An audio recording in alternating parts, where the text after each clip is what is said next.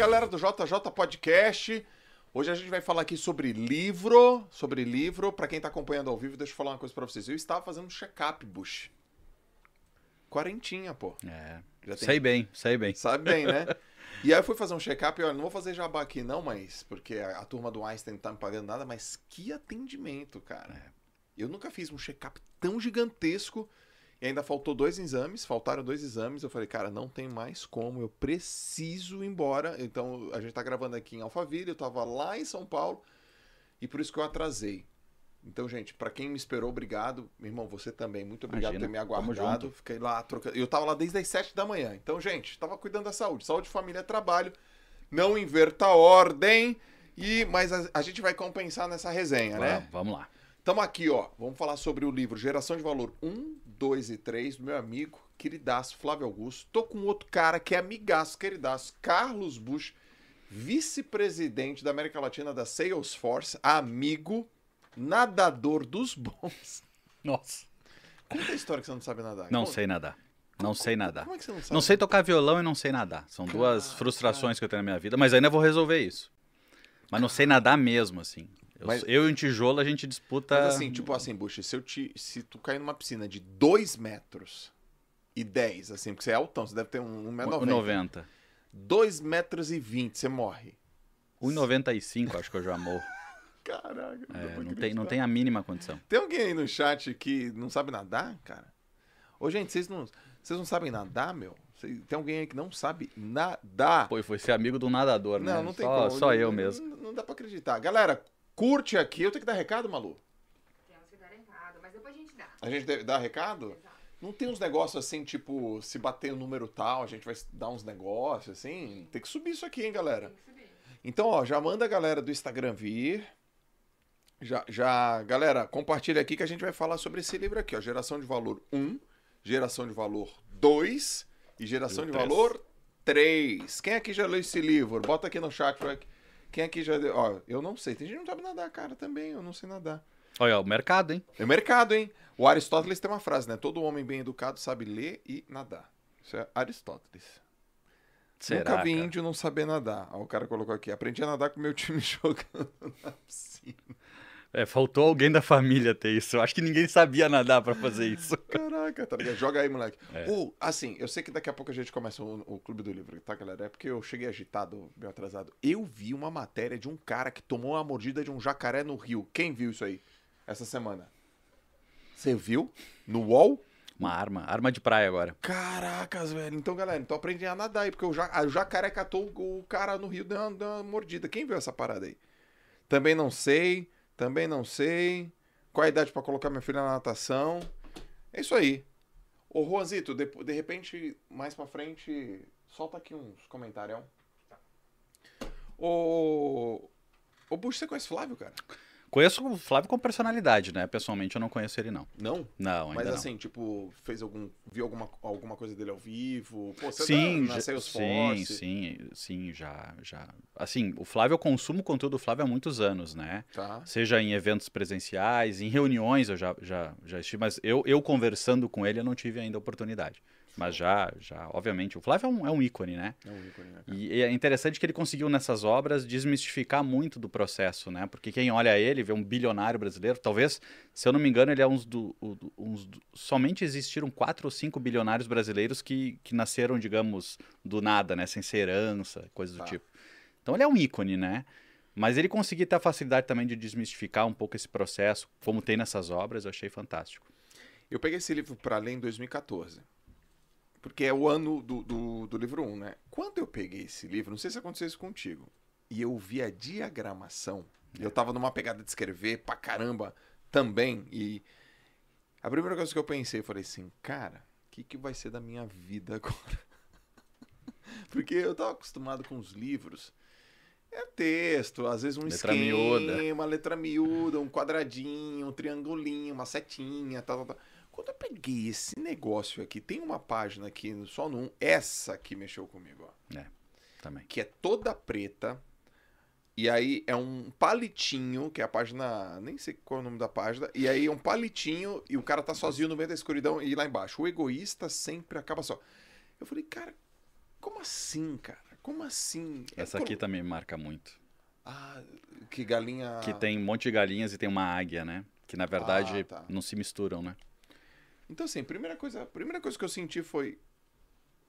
O que, que eu vou fazer da minha vida, Flávio Augusto, depois dessa diagramação, velho?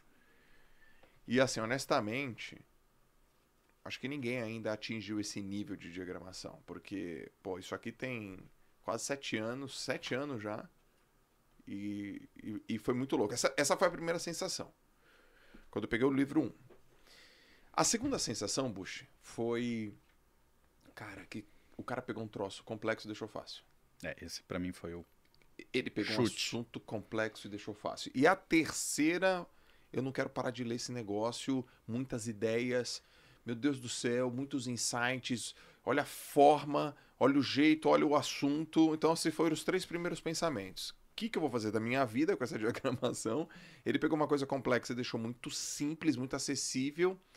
E mindset, forma de pensar, ele de fato gerou muito valor, cara. O que, que representa esses livros para você? Aliás, eu tenho um predileto aqui. O meu predileto é o primeiro. É, o meu também. O teu também? Eu fiquei até com receio de falar antes. Tipo, O é meu primeiro. predileto é o primeiro. E... Mas o que, que representa esse livro pra você? Aumentou o volume muito aqui, tá, Juanzito? Consegue abaixar um pouco? Pra mim, esse livro, ele. ele é- eu tenho vários sentimentos, né? Eu, eu, eu, não, eu não tenho a trajetória, obviamente, do Flávio Augusto, mas eu sou um cara que saí da, da- de uma cidade pequena, de uma família humilde, então eu vejo muita coisa que está escrita e vi. E, pensei assim, né? Depois, quando eu passei a ler, eu já estava em outro momento. Por que, que eu não tive acesso a um livro desses antes? Né? Eh, porque esse livro ele desmistifica muita coisa, ele dá muita porrada. Talvez conforme a gente vai passando a vida, tem porradas que não parecem mais ser tão fortes, porque tu já absorveu. Tá. Mas pra mim, ele, ele- Nossa, a primeira vez que eu li, assim, eu via, nossa, eu, eu, ganharia cinco anos da minha vida de erros se eu tivesse lido antes. Certo. Porque ele, ele, ele trata a vida como ela é. Uhum. A vida não precisa ser justa. A vida é a vida. Sim. Né? Então, pra mim, foi o primeiro impacto. O segundo impacto é a tríade que ele explora muito no livro, que, assim, eu não, não, não tem uma vírgula pra mudar, né? Sim. Que é divisão, conhecimento e coragem. Coragem e conhecimento, no caso, na ordem dele. Sim. E, e terceiro, eu gosto muito de livro assim que tem frases, né? E, e aí aqui tu abre o livro, qualquer página aqui, ó, abri, ó. Já tem uma frase que te dá uma porrada. Aí. Essa aqui, por exemplo, é: se falta de tempo realmente fosse uma justificativa para você não tirar os seus projetos do papel, somente os desocupados teriam sucesso. É. Porra. Cara, eu já quero o seguinte. Eu preciso de. Eu, eu vou fazer esse podcast anotando. Ô, Maju, acha. Pede pra Malu aí. É, uma papel e uma caneta, porque eu, eu curto anotar, porque a Sei. cabeça é boa pra ter ideia, né? Mas É, pra, pra, pra, pra- pra guardar- lembrar, não. Não, é ruim. Então, se falta de tempo fosse justificativa. Todo- O desocupado seria o cara que teria os projetos implementados, né? Sim. Que ele coloca. Pensa, esse livro de 2014 já é um livro instagramável, como se fala, né? Porque qualquer É. página tu pode tirar uma foto, cara. Olha é, só. É verdade. Ele é, É impressionante. É visionário. visionário, exatamente. E começa o primeiro pilar, visão, né? Tá, então como é que a gente vai fazer a dinâmica? São três livros. É, o 3, vê que ano que foi publicado, porque o primeiro foi publicado em 2014, o segundo 15. Quando que foi o 3? 16. 16. Então é uma trilogia, vamos dizer assim, É. a cada ano, é, sobre como gerar valor, como pensar de uma maneira disruptiva. O Flávio, para quem não sabe, gente, Flávio é um empreendedor brasileiro, carioca, que pô, tem uma história muito bonita, muito marcante. Ele criou a WhatsApp do nada, sempre falando que pegou 20 mil reais, né? Do O cheque especial dele da esposa, cheque né? especial dele da esposa, 20 mil reais, ele da Luciana, e aí criou o WhatsApp, pô, vendeu o WhatsApp, recomprou o WhatsApp, fez o Orlando City, vendeu o Orlando City. Hoje tem um grupo Wiser, pô, por trás do grupo Wiser tem WhatsApp, tem meusucesso.com, tem Powerhouse, tem, pô, ele tá, aqui- acabou de comprar Conquer, que também é uma escola de desenvolvimento humano E tantos outros empreendimentos que ele tem já. tantas outras coisas. Já foi, entrou na lista da Forbes. É, putz, é empre- foi, foi, já foi premiado várias vezes como empreendedor brasileiro, empreendedor do ano. É um cara antenadaço com internet, antenadaço com Instagram, antenadaço com Facebook. É, amigo, tá sempre aqui, vem nos podcasts, super convidado também. Isso, traz. Me dá o, esse aqui, ó, aí o de caderninho. É.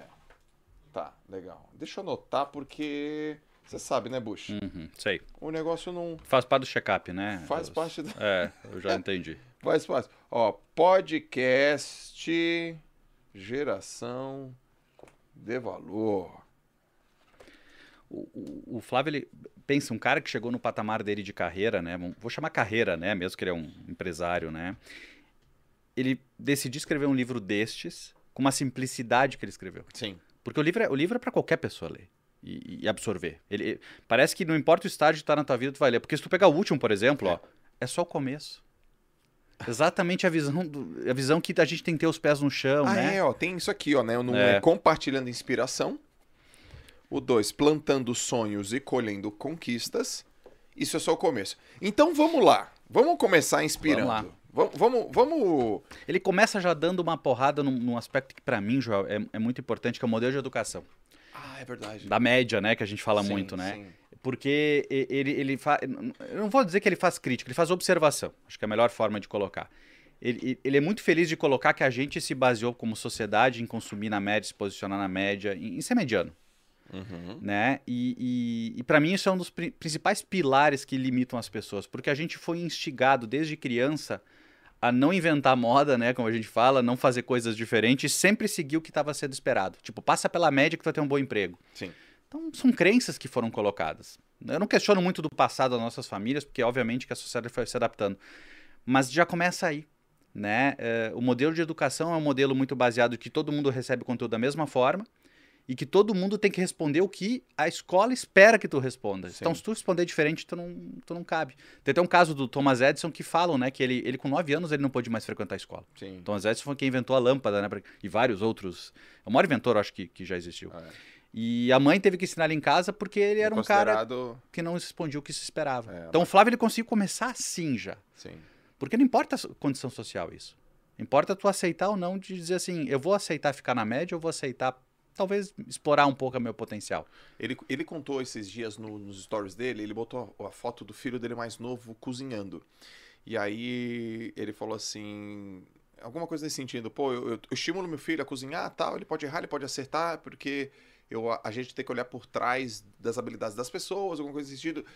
Imagina se eu não tivesse meus pais que não, não tivesse estimulado isso em mim. Então, ele conta que o que ele tá fazendo com o filho dele é, é o que você falou, colocar acima da média, porque o Brasil ou o mundo quer que a gente fique na média.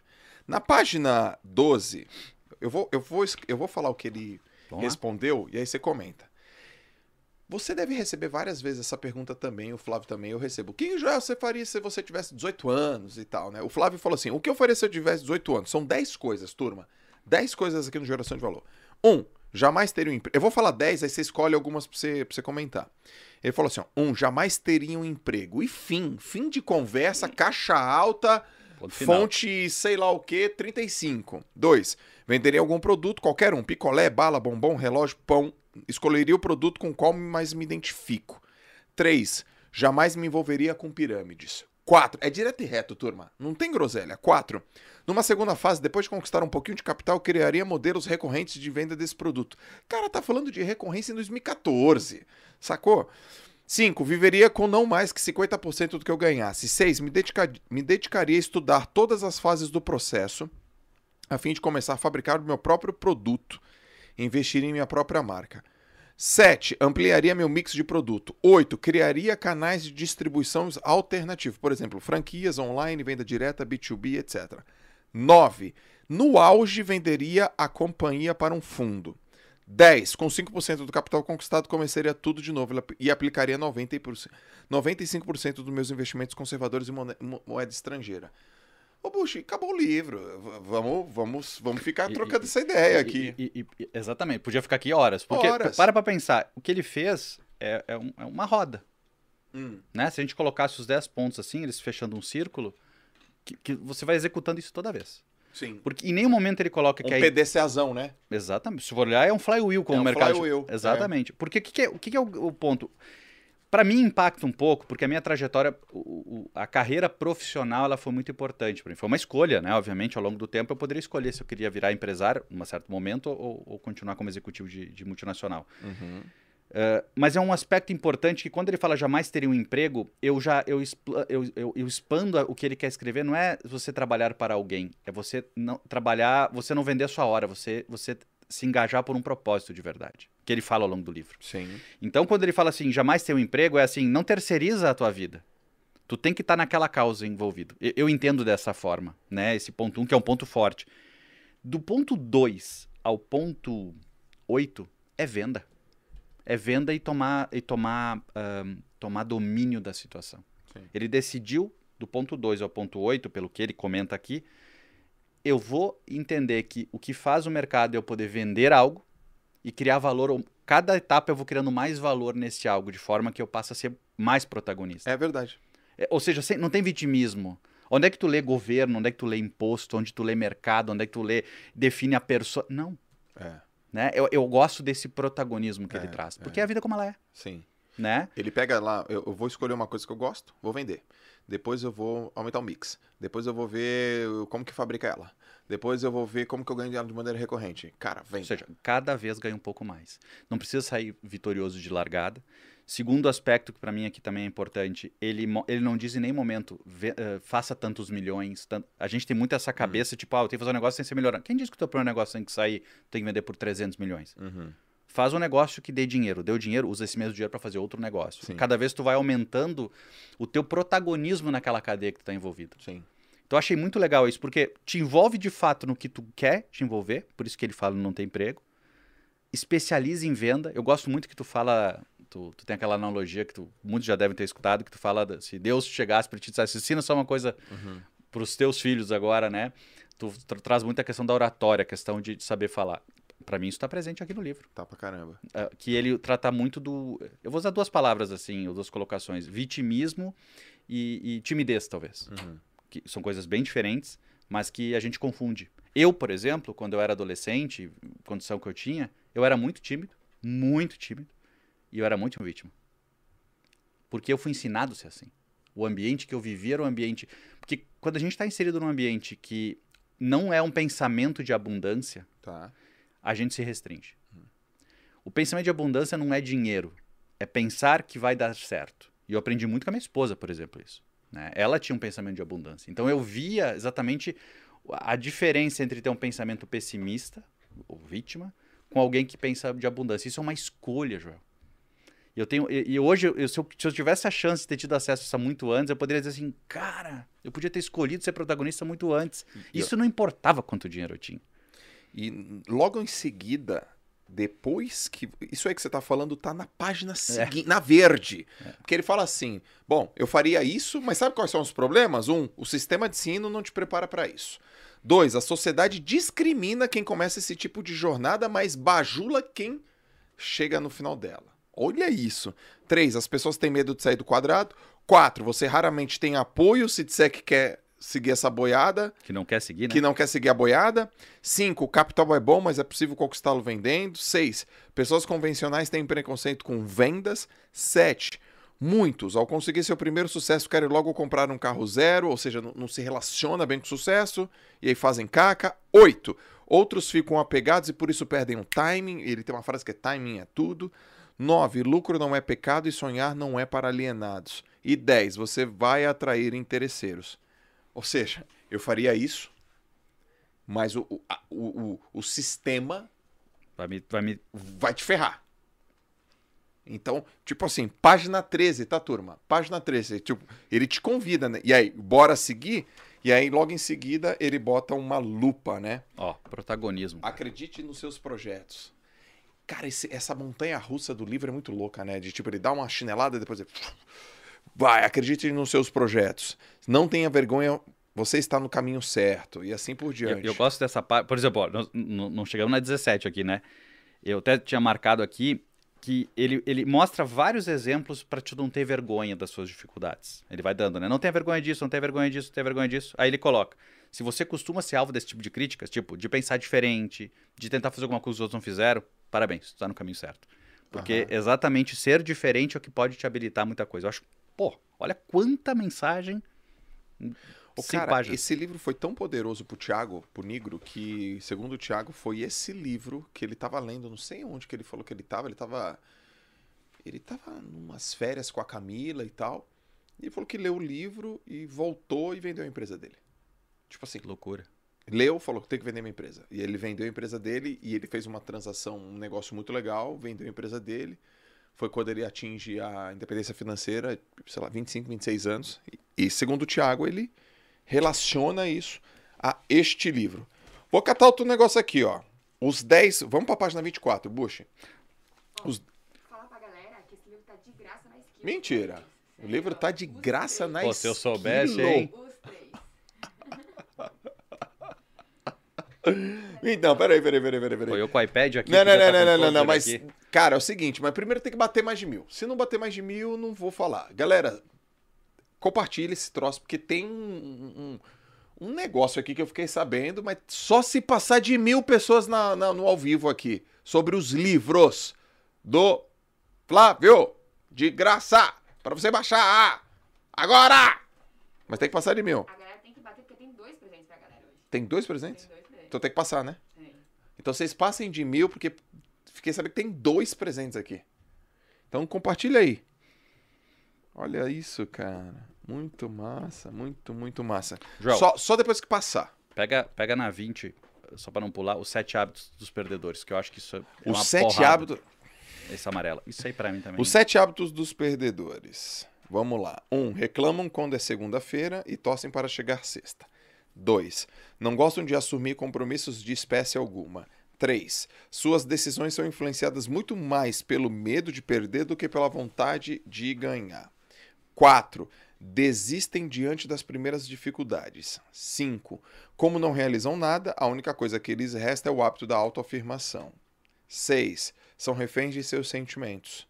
7. Acredito que depende da sorte para vencer. Ô, ô Bushi, cara, você tá quanto tempo no mercado fazendo o que você faz hoje? Fazendo o que eu faço hoje, 22 anos. 22 anos. Liderando operações. Liderando operações. Você acha que você falou já com. Quantos, quantas pessoas assim Nossa. no one-on-one, o one-on-one, no treinamento, em vendas? Quantas? Eu Nossa, que- é- não, eu não sou nem tão bom em matemática pra fazer o cálculo aqui, porque... Mas dá, um dá, dá um chutão. Mas aí. imagina se eu fizesse por baixo duas reuniões por dia por 20 anos. Duas reuniões Não, por eu faço, assim, tem dias que eu faço oito, mas só para pegar um exemplo, pegar duas por dia são 10 por semana, são 100 por ano. A tua rotina é todo, todo dia fazer reunião com pessoas que decidem nas empresas, É, né? é, que verdade- geram impacto na empresa. É, na verdade, o, o- o- o meu, meu trabalho ao longo desses 20 anos foi sempre tentar levar visão e suportar com tecnologia as empresas a poder fazer o próximo passo. né? Entendi.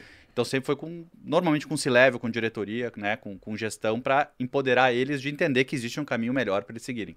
E aí eu estava olhando agora os, os caminhos perdedores, é interessante isso, porque talvez o perfil que eu mais conheci nesse mercado foi de pessoas com medo de perder mais do que a vontade de ganhar. Então isso que eu queria saber. com essa galera toda que você fala há duas décadas, qual é o perfil que você. É, eu te digo que os tempos atuais estão forjando melhores profissionais, né? Porque hoje a gente eh, tem aspectos bem relevantes já que estão instigando as pessoas. Mas se eu vou voltar, quem não era acionista de uma companhia, porque obviamente o acionista tem um outro propósito, por essência, eh, os- as pessoas estão mais preocupadas em proteger o emprego. Vou te dar um exemplo. Hum. As empresas, culturalmente, elas têm uma, uma ideia de botar no quadro na parede o funcionário do mês. Né? Tá. Ó, o Carlos foi o cara do mês. Por quê? Porque ele fez o que a empresa esperava que ele fizesse. Ok. Só que aquelas pessoas que poderiam ter iniciativas, ideias de fazer o que a empresa não esperava, mas que trariam um resultado melhor para a empresa, seja, elas não são motivadas a isso. Então, se você erra, você pode eventualmente ser prejudicado. Se você faz o óbvio, você é reconhecido. Então, o próprio ambiente cultural de reconhecimento faz com que você não queira ter ideias nas empresas. Entendi. Então, se eu vou te mostrar um projeto de te levar do A para o ponto B, eh, eh, valorizando a tua empresa muito mais, você vai dizer assim, espera só um pouquinho, o que está em risco é o meu cargo. Uhum. Então eu vou ficar no meu cargo, né? E pega a mídia, né? Um mundo que você, que a gente está muito inserido, né? Ah, antigamente era difícil chegar para um profissional de marketing e dizer o seguinte: deixa de investir na TV aberta e passa a investir em canais digitais. Uhum. Pô, o cara vai ser herói? Eu não, vou ficar no tradicional, porque se der errado, né? Sim. Então, se a gente olhar por isso, isso, isso tem a ver com, com a carreira das pessoas e com a carreira das empresas, a condução das empresas, né? Porque o medo de perder é muito grande das pessoas. Sim. Né? Eu acho que tirando o, o, o risco da ruína, qualquer, qualquer risco vale a pena. Porque é no risco que a gente tem grande po- oportunidade. É, o, o Jeff Bezos fala isso, né? Que tem um retorno sobre o investimento, mas as pessoas deveriam ter o retorno sobre o risco. É. Porque tem um. é, Quando você se arrisca mais, o retorno é, é proporcional, né? Você tem um- Total. total, né? Total. Mas é por isso que existe o risco. Sim. né? E, e tem um outro aspecto que me veio na cabeça lá que tu lendo assim, eu, eu fiquei. eh, desiste nas primeiras dificuldades. Cara, vendas. Vendas é, sei lá, 30 nãos para um sim. Sim. Aí o cara só comemora o sim. Não, comemora os nãos. Uhum. Porque o não é parte do processo. As pessoas. Tu vê, às vezes, um- só um apoio poderia mudar. Mas tem um aspecto que pra mim tem a ver com vontade de vencer, que é o seguinte. Imagina, Joel, que tu é um executivo que trabalha comigo. E amanhã nós vamos visitar o Tiago. O, meu, o, o nosso propósito, se for de, de agregar valor na relação, eu tenho que chegar lá entregando algum valor para ele. Certo. Quantos profissionais tu acha que se preparam para uma reunião? Quantos profissionais estudam para uma reunião? Ou pensam o que, que eu vou agregar? Acho que a cada 100, É, então, tu, pouquíssimos. não, não é uma limitação de ninguém, é um propósito. Só que a gente não foi educado a fazer isso, a surpreender. A gente foi educado a fazer o esperado. Sim. Chega no horário, mostra um PowerPoint bonito, um exemplo tradicional de indústria. E, e a grande oportunidade está em não ser esse cara. Certo. E eu aprendi muito cedo, essa foi a minha sorte. Eu disse, mas se eu tivesse lido esse livro na época que eu comecei, certamente eu teria acelerado muita coisa. Caraca. Né? Eu acho muito legal, porque a gente perde na nossa cabeça, a gente não perde na vida. A gente perdeu antes na nossa cabeça. Existem dois jogos, né? O jogo, o jogo fora da cabeça e o jogo dentro da cabeça. É. Já batemos no mil? Estamos chegando, hein? Olha só. Ah, garoto. Só pedrados livros, verdade. Já escolhi como próximo meu livro da Esquilo. Tem 10 mandamentos dos perdedores. Mais vale um pássaro na mão do que dois voando. Pau que nasce torto, morre torto. Eu nasci assim, eu cresci assim. A síndrome Gabriela, né? Deixa a vida me levar, síndrome do Zeca Pagodinho. Curta a vida agora. Amanhã não existe. Melhor pingar do que secar. Acredite, você só vence na vida que quem se envolve em coisas erradas. Acredite que só vence na vida quem abandona a família. Não se arrependa por nada que tenha feito, mas somente pelo que tenha deixado de fazer. Primeiro eu, segundo eu, terceiro eu. Eu vou te, eu vou te fazer um comentário disso aqui. Esse é o tipo de, de, de parte do livro que não me toca. Não, nada, zero. Eu pulo essa parte. Tu já veio com o DNA formatado para não. É porque é tão, é tão absurdo isso. Às vezes eu fico assim, caraca, será que existem pessoas que pensam assim? Existem. cara. Então, por exemplo, é, acredite, só vence na vida quem se envolve em coisas erradas. Eu falo, nossa, que groselha, mas é nada. Imagina quantas vezes o cara já não viu isso, você já não viu isso. Se eu parar pra pensar, Uai, eu vou falar uma. Pô, aquele cara é, sei lá, passou um cara com puta de um carrão. Ah, ou é traficante, ou é, sei lá, jogador de futebol. Cara, um Ele tá negão. com coisa né? errada. ele Não, tá tem umas paradas assim, ó. Vi um negão com dinheiro, ou é traficante ou jogador de futebol. Aquela menina ali, bonita, ou é não sei o que. Cara, que saco, né, meu? Que saco. Então, essa é uma parte que não me toca, porque eu já não suporto esse tipo de conversa. Acho que eu nunca suportei, aliás. Mas é que tem pra caramba, né, Bush? Tem, e, e talvez, eu não sei se é o próximo item que vai ter na sequência. Eu não folhei aqui ainda, mas tudo isso deriva da forma, talvez, mediana que a gente também se organizou, que é a inveja. Se a gente for olhar vários desses itens, é, são desculpas. São, são, são fugas que a gente teve e usava isso como uma desculpa. E ficou, né? Tipo, deixa a vida me levar. Ah, ah, não sei se eu vou viver até amanhã, são outras que tem, né? Aí não sei se vai. Pô, cara, Sim. entendeu? A probabilidade de tu viver até amanhã é, é muito maior do que tu não viver. É, se for na probabilidade, É, é, então- muito maior. né? Então, assim, é, é, fazer o que é certo. Cara, na verdade, eu não consigo. eu- O que é errado. Eu não consigo entender como alguém pensa que fazer errado dá certo. Mas isso tudo são fugas. Né? E é interessante porque ele traz isso, ele não explica que tem a ver com fuga, mas ele já coloca logo na sequência. Logo, logo vai vir isso aqui. Porque eu lembro no livro aqui que ele coloca. Aqui, ó. Já tá aqui, ó. Inve- Do Duas invejoso, páginas. né? Lê aí, lê aí. Invejoso e intolerante, né? Que invejosos são pessoas sofridas, que gastam energia produtiva nutrindo sentimentos negativos, em vez de aplicá-los na conquista. Que é isso. Ou seja, eu prefiro. Eu, eu- eu- tem também a rivalidade, né? Às vezes a inveja e a rivalidade tem, tem várias conjunturas a gente olhar, mas o invejoso é interessante, porque eu já. Ele tem os quatro níveis, né? Que ele vai falar da inveja logo à frente. Eu falo sem vergonha alguma. Eu acho que o nível 1 eu senti por bastante tempo, quando eu era jovem. Nível 1 tá aqui, ó. Não ficar feliz com o sucesso ou a alegria de um É. amigo. Eu vivi, É, eu vivi isso quando eu era bem jovem. Por isso que eu te digo, é, porque o contexto que eu estava inserido, ele era um contexto de vítima, um contexto de, de, de me puxar para baixo. Não era que as pessoas queriam fazer isso. mas o contexto era esse. E, e as pessoas também não tinham eh, o interesse de pensar diferente. Hum. Né? No momento que eu comecei a pensar por mim, eu saí disso. Né? E hoje eu consigo olhar e não tenho vergonha nenhuma de dizer, puxa, eu lembro quando eu tinha 14, 15 anos, eu olhava isso. Olha que legal. E eu, e eu prejulgava as pessoas. Eu prejulgava, sabe o que, Joel? Eu olhava. E talvez muitos vão se identificar com, com o que eu tô falando. Imagina, eu com 14 anos, eu lavava caminhão, né? E eu via, por exemplo, um. Em Lajeado. em Lajeado no Rio Grande do Sul. E aí, Alô, Lajeado! É. Já fui aí três vezes, Lajeado. aí, ó, É. só, é o capital do estado, quase, né? Aham. Mas o, o que eu lembro é que se passava um menino com o carro do pai, por exemplo, ou estudava num colégio melhor, eu, eu menosprezava aquela, aquela condição da pessoa. Eu achava uma justificativa para me, me comparar. Ah, também é fácil nascer rico. Ah, entende? Sim, sim. Então, eh, eh, e- qu- quando eu entendi que, na verdade, isso era mai- muito mais prejudicial a mim, ou na verdade só era prejudicial a mim, né? Uhum. eh, eu consegui superar isso. Mas, cara, são quatro níveis. Tem gente que, assim, talvez eu não passei do nível 1, porque aí os valores da minha casa me ajudaram, né? Eh, eh, eu sempre fui um cara muito correto, muito. Então, de certa forma, eu nunca queria, quis o mal de ninguém, né? Tá. Então, talvez era um conflito entre inveja e, e- fazer o bem. Sim, Mas o primeiro é aquela questão assim, pá, o cara ganhou, pô, por que, que eu não? Sabe? sim. E eu vivi isso quando eu era adolescente. Acho até os 15, 16 anos eu, eu, eu, eu sei que eu vivi isso. Eu, eu só superei isso depois, e não foi com sucesso profissional, Uhum. foi com cabeça. Cabeça de tentar sair da, da, da restrição para abundância, sabe? Sim. Foi dentro de mim a mudança, assim. Sim. Não foi um fator, sei lá, de dinheiro e tal. E eu acho que a inveja prejudica muito as pessoas.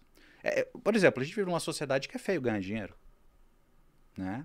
O livro 2, inclusive, vai falar sobre isso, né?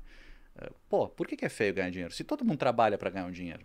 Né? Feio é roubar, feio é. é- e é uma percepção equivocada porque todo mundo quer dinheiro. Todo mundo quer dinheiro. Você quer dinheiro. Esses dias um rapaz colocou na minha, no meu Instagram assim: é, o seu Instagram deveria falar sobre performance, você está falando sobre dinheiro e ambição. Aí eu respondi: pô, mas é, imagina se eu estivesse falando sobre fofoca. Eu tenho que falar sobre dinheiro mesmo, sobre ambição. Mas tudo bem, eu entendo por que, que você falou isso. Porque eu realmente entendo.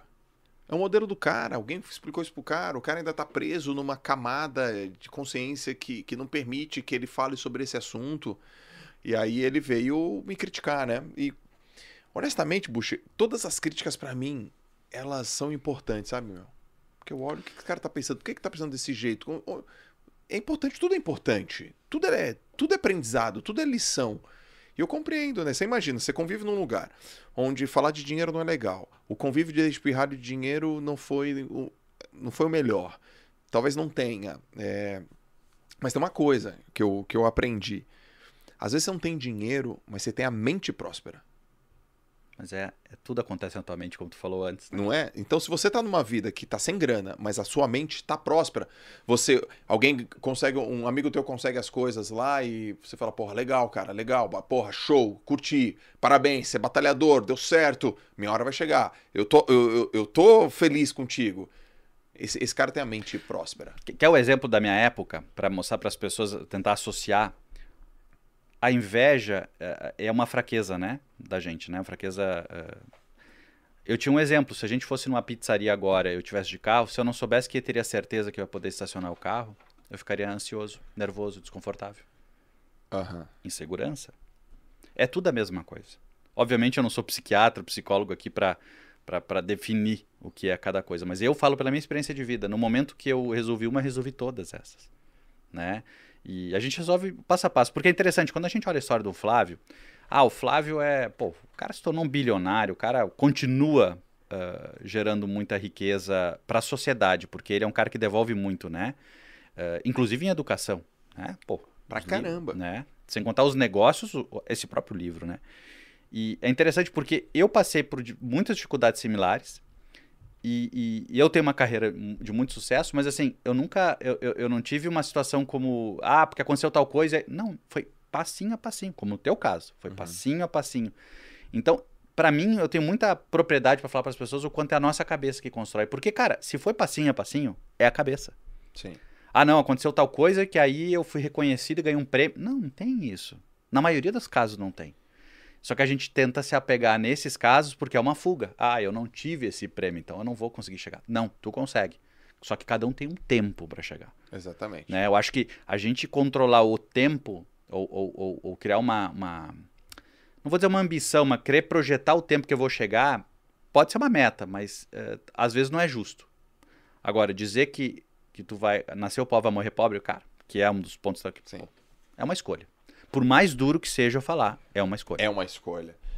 Chegamos a 1.100 pessoas, Malu. O que, que eu tenho aí que dá de presente? Que negócio é esse? Você fica dando presente toda semana, meu. Toda semana. Que, o que tanto vocês gostam de dar presente, hein? Hein, Maju? Maju e Malu. Olha só. Maju e Malu. São duas meninas. Parece que eu tô me confundindo. Não, são duas. O que, que é que a gente tem? O primeiro presente é que os três livros estão disponíveis de graça na Skill. Ai, que coisa boa de saber hoje. Que coisa boa de saber. Gente, então, geração de valor 1, geração de valor 2, geração de valor 3 estão disponíveis gratuitamente aqui para vocês que estão aqui ao vivo. A Esquilo está dando isso para você. Como é que faz para pegar? Tá aqui no link da descrição.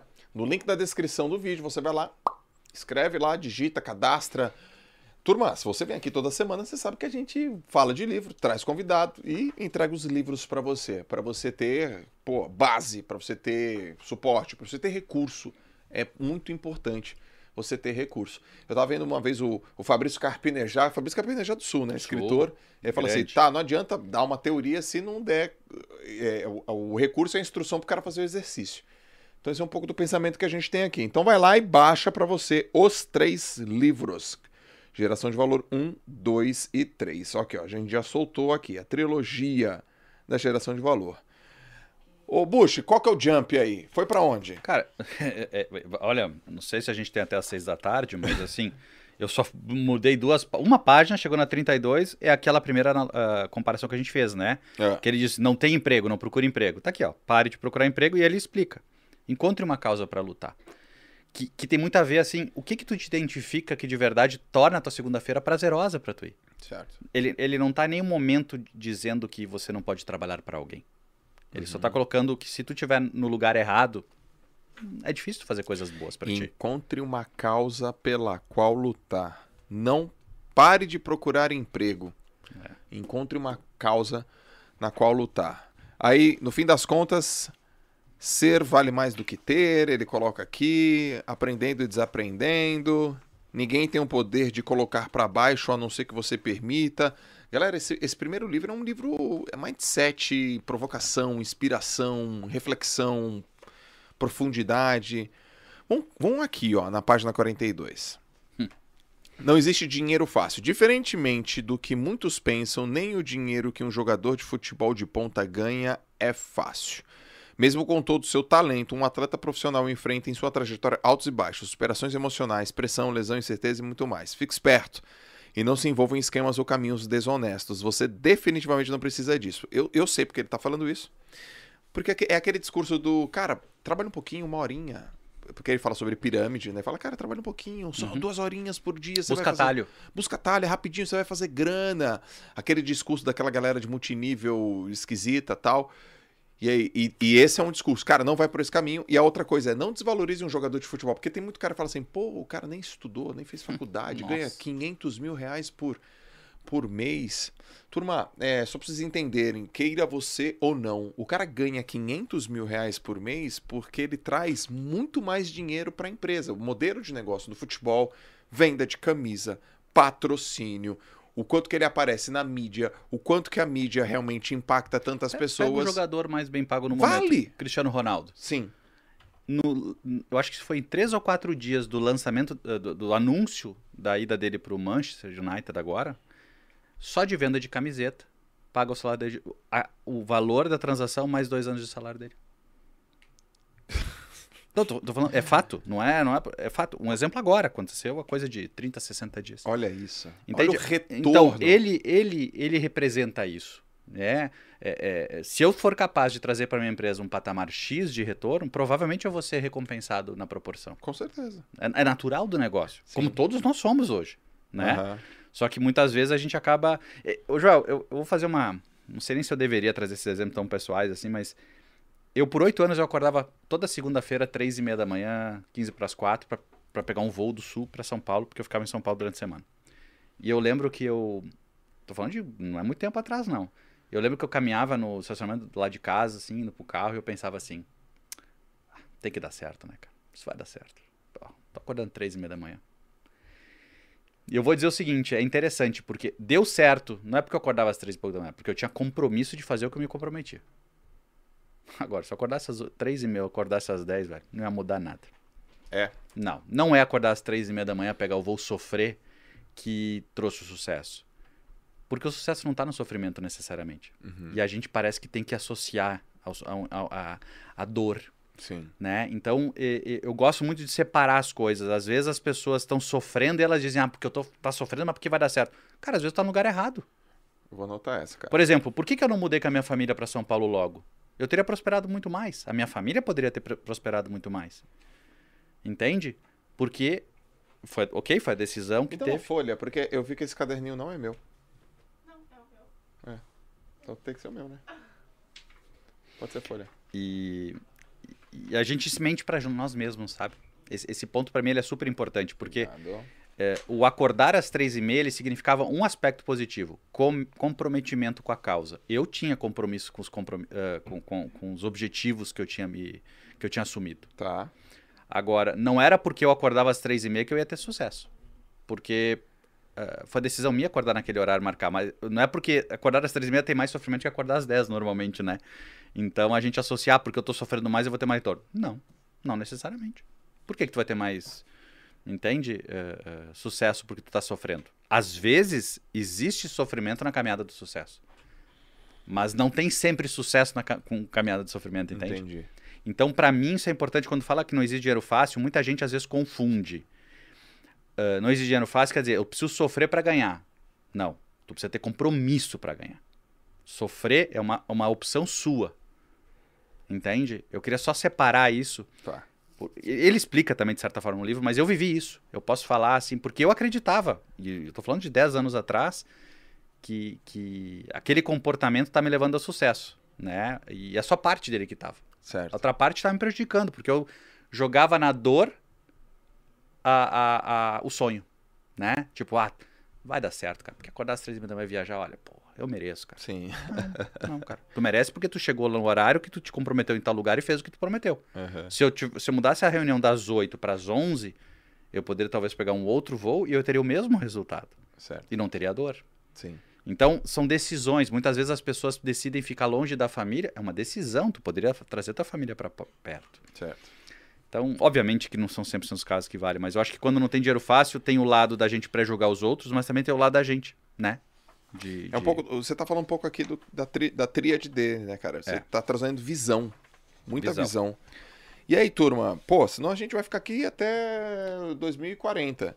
É. O livro, o a gente tem que falar mais dois livros ainda. Então, rapidamente a gente vai passar por esse aqui. Aí, bom, aí, aí o livro, né, Bush é recheado de, de informações como essa. Vai pra uma parte aí que você gostou bastante. Sabe o que, eu acho que daqui, acho que da 40 até o fim aqui, tudo vai trabalhar muito em visão, coragem e competência, que são os- os- a, a tríade que ele traz, né? E, e para mim é isso, cara. Eu não faria uma observação se alguém me perguntasse eh, eh, quais são as, as- Eu vou chamar de competência, não sei se essa é a melhor forma de, de nomear isso, mas quais são as competências que tu enxerga numa pessoa que constrói? Visão, Tá. Coragem, porque coragem não é no sentido de, de, de enfrentar o risco, mas é de aceitar fazer algo talvez diferente do que gostaria, Uhum. né? E competência porque assim, ninguém consegue nada porque conseguiu. Sim. O cara tem mérito, o cara estudou, o cara se dedicou. Vou te dar um exemplo. Quando eu comecei a ganhar dinheiro, eu decidi investir em educação. Eu não trocava de carro, eu fui fazer curso. Uhum. Por quê? Porque eu queria ter mais competência Pra ganhar mais dinheiro. para ganhar mais dinheiro. Mas então, muitas pessoas ganham, como tá no início do carro, né? O cara ganha um pouco de dinheiro já quer trocar de carro. Não. Quem sabe tu não precisa de mais competência para ganhar mais dinheiro, Certo. né? Então, esses três pilares, para mim, eles são fundamentais. Qualquer página que a gente puxar, a gente pode trazer exemplos sobre isso. Ó, né? eu puxei uma a 72 aqui, pra galera que vai baixar aí pela Esquilo. Tô na página 72, tá? Vai anotando nas, nas suas anotações aí. 10 pensamentos que pode ajudar você a enxergar melhor o mundo. Então, primeiro pensamento: BBBs conquistam fama, mas não sucesso. Já deu no meio dessa parada aí. Dois, não é verdade que para crescer profissionalmente é necessário abandonar a família. Aliás, ele tem uma frase, né? Nenhum negócio bem sucedido justifica. Nenhum negócio bem sucedido. Nenhuma carreira bem sucedida justifica o fracasso na família. Alguma coisa nesse sentido. Ricos não são pessoas más e pobres não são pessoas boas. Há rico que de tudo quanto é tipo, assim como há pobre de toda espécie. 4. O capitalismo não é o culpado pela desgraça da humanidade. A desgraça da humanidade é fruto do próprio ser humano abraçado com seu egoísmo. Essa é muito boa. 5. Socialistas não são menos egoístas e nutrem suas ambições ideológicas com a mesma voracidade com que consumistas se lançam às promoções de Natal em shopping centers. 6. Diploma não garante sucesso, mas aumenta a sua chance de alcançá-lo.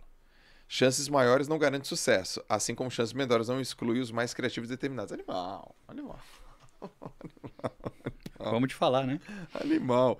7. Em mais de 20 anos treinando e formando executivos, tenho observado que os, melhor, eh, eh, os melhores resultados, na maioria das vezes, não vêm dos mais talentosos, mas sim dos que dominam melhor suas habilidades emocionais. Vou ler de novo, galera. Olha que legal em mais de 20 anos treinando e formando executivos. Então o cara tá, é um cara da, da trincheira, é o cara, é o cara que está lá, sabe? Treinando, formando.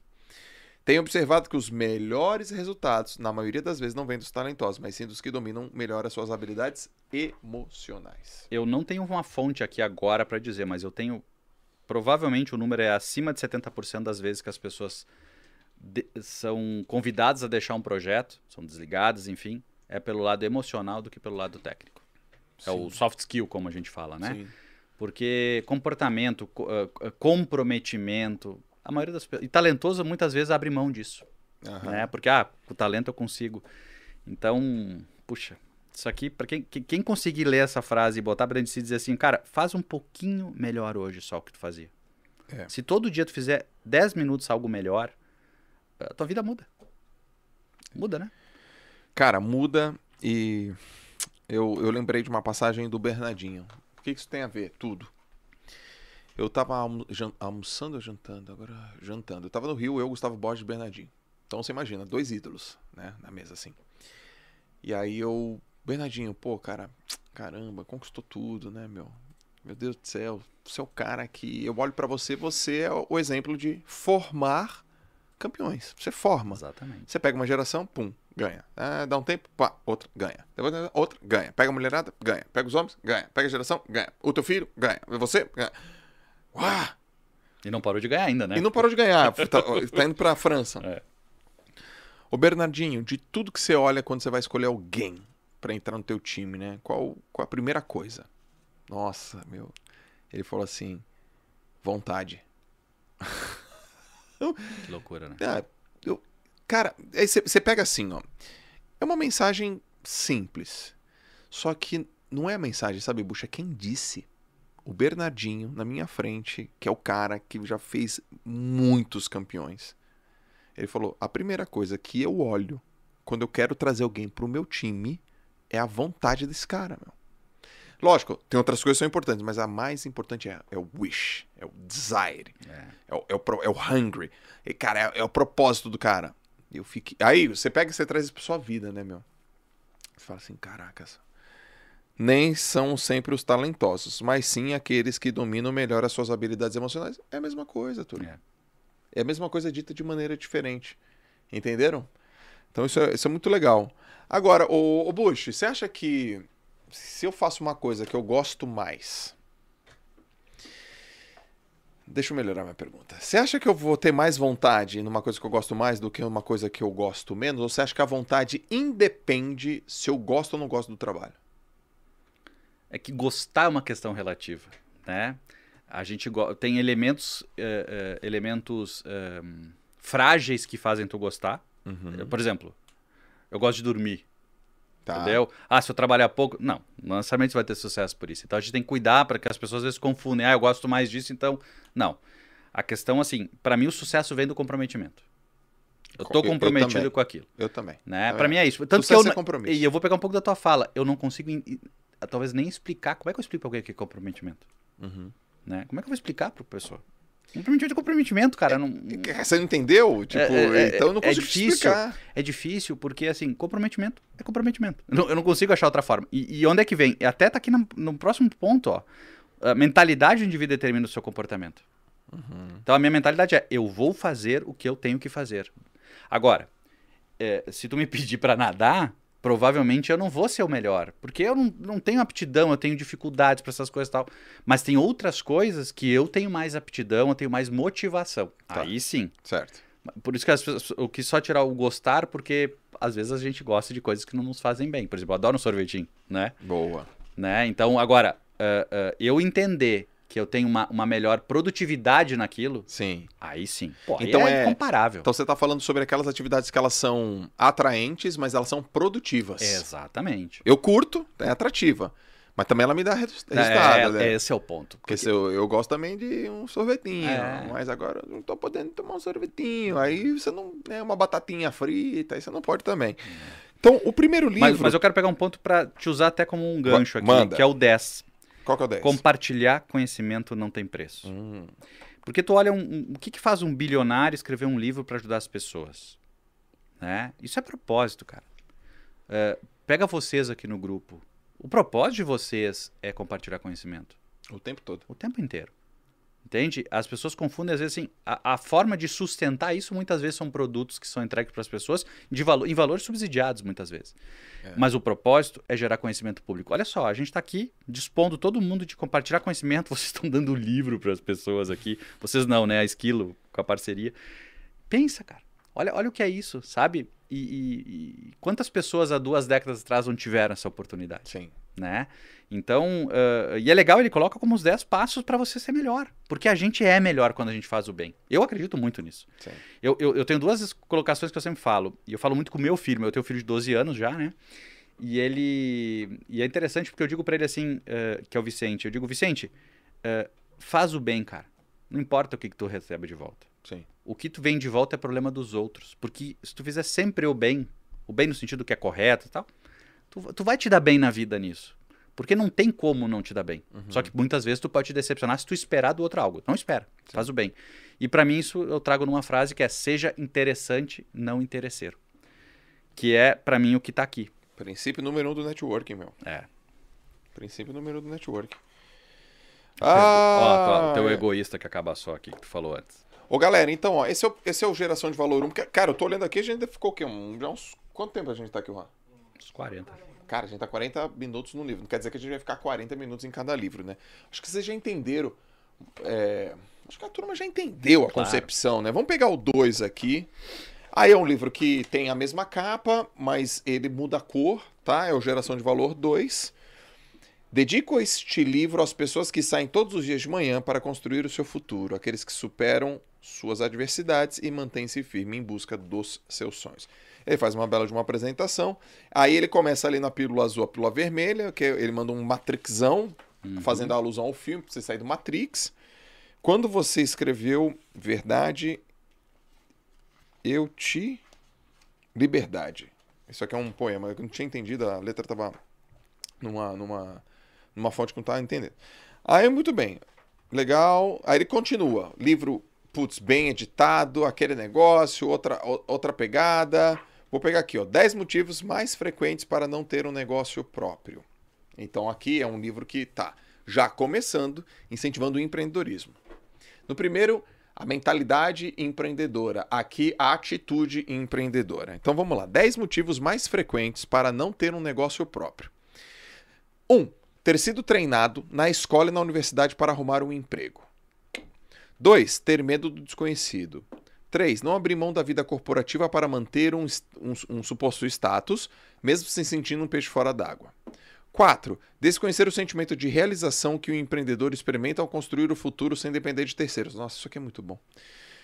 5. Se de- é, ser desencorajado pela família e pelos amigos que seguem o padrão convencional. Faculdade, emprego, aposentadoria. 6. Turma, se liga aí, ó. Não buscar as informações necessárias para empreender um negócio por ter a tendência de achar tudo muito complicado. Esse 6 pega muita, muita, muita, muita gente.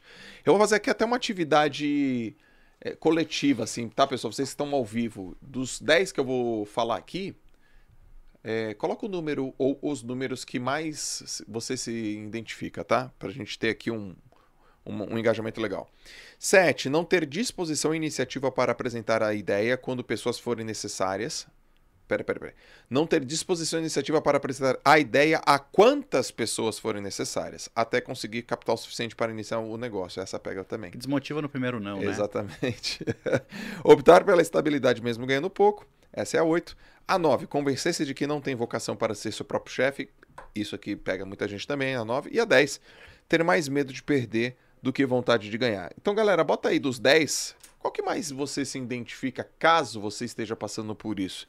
Bush, comenta um aí. Para mim, os dois últimos são muito impactantes. É, conversei, é, essa questão que não tem é, vocação para ser o próprio chefe, a gente é o próprio chefe o tempo inteiro. Essa é boa, já quebrou, já quebrou um paradigma, né, meu? Pô, se eu não sou o chefe da minha vida, você é chefe de quem, cara? É verdade. Quem Né? que- Se eu não chefe mando em mim, vida, é- quem manda em quem? Então, assim, é, É pô, verdade, essa eu vou e- anotar. e, e você ser um bom funcionário, você tem que ser um bom chefe de si mesmo.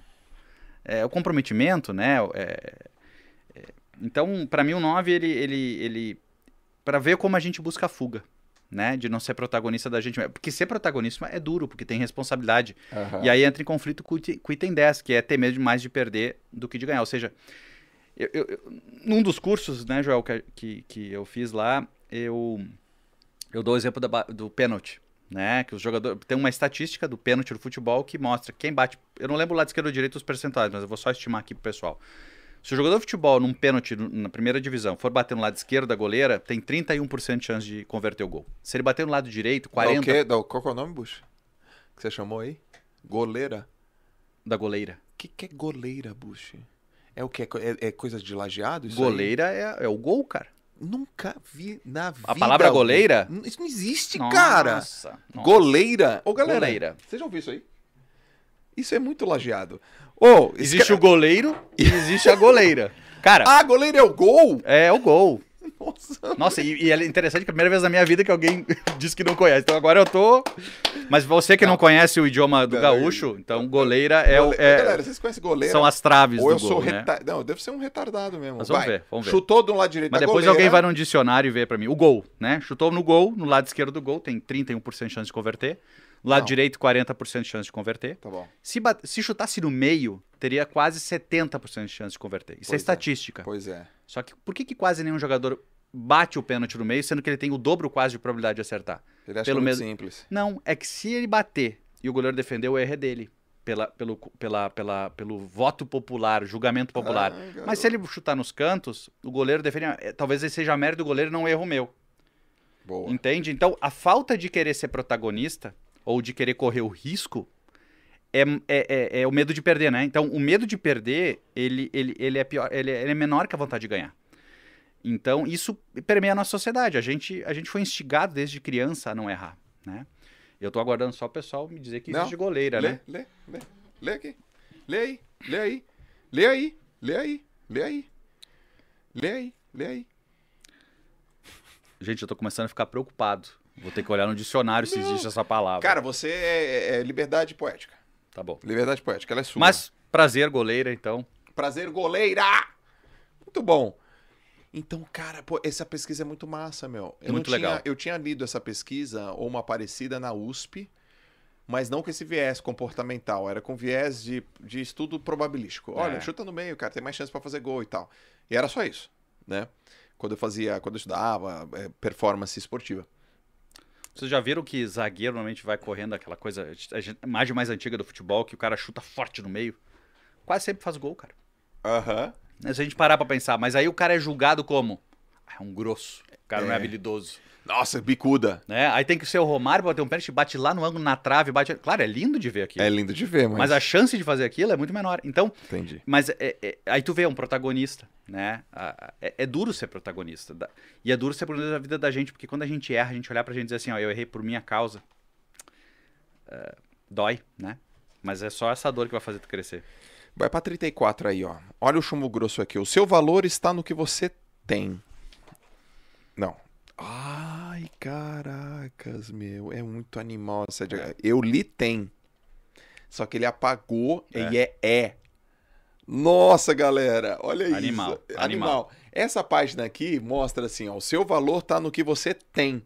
E como se fosse uma lousa. E aí ele tira o T e ele tira o M, é como se fosse um apagador mesmo. Ficou meio borrado. Eu mesmo li no que tem, mas é no que você é. Então, essa pessoa que fez esse design aqui Não, não. é, é genial. Você, eu não sei. Aqui no livro a gente vai descobrir. Não, eu vou até fuçar. Olha aqui, ó. O vitimismo afasta você dos seus sonhos. Ó, estão falando. Vai lendo aí enquanto aprenda eu descubro quem fez os desenhos. Aprenda com quem sabe fazer. A gente às vezes tem vergonha de dizer que não sabe alguma coisa, né? É, O crime não compensa. É linda essas frases. Você não vale pelo que tem, você tem pelo que vale. Boa. Isso é demais, né? E, e uma coisa que pra mim é importante, a pobreza não é uma virtude, porque eu escutava muito assim também, assim, ah, eu sou pobre, mas sou limpinho. Ah, eu durmo bem. Não, eu ia dormir muito melhor se eu tivesse dinheiro. Eu- em um momento, pra ganhar dinheiro, te- tem que fazer coisa errada. Sim. Só que a gente também viveu numa sociedade, na média, ensinando que ganhar dinheiro era não era adequado. Sim. Parece que o adequado era sofrer. Sim. Porque quem sai do sofrimento não volta pra ajudar, parece, sabe? De ensinar que não, ó, cara. É tipo aquela, aquela questão dos caras na caverna, né? Que só viam as sombras e quando foram. É a mesma coisa. É a mesma coisa. Então. Mas pra mim a frase que mais me impacta é, é, o vitimismo afasta você dos seus sonhos. Porque eu vivi isso, né? Então, pra, isso pra mim, obviamente, né? E outra coisa, tempos de crise também são tempos de oportunidade. Isso, isso é super importante. Porque isso tem a ver com a visão né? A gente entender que a visão evolui. Ela não muda, ela evolui. Mudar é uma forma de desculpa, a gente dizer. Ah, o mercado mudou. Pode ver, quem fala é num ar de desculpa. O mercado evoluiu. Ó, aí é o cara que aproveitou. Pode ver, Certo. normalmente é assim. O mercado evolui o tempo inteiro. Sim. Porque nós evoluímos. Sim. Eu fui criado assistindo televisão. Quer assistir um filme, Carlos? Segunda-feira, 10 da noite, tela quente. Acabou. Era essa a chance de ver um filme.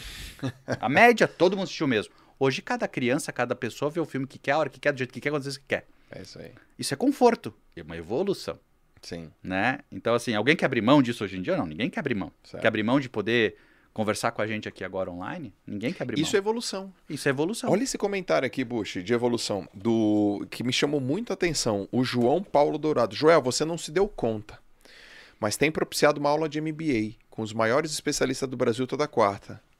E a Esquilo ainda fornece material de ouro para os estudos. Essa é uma percepção legal. Eu não tinha me dado conta mesmo, cara. Não tinha. E eu concordo. Eu não vou ficar mandando aquele. Como é que é aquele cara que não aceita?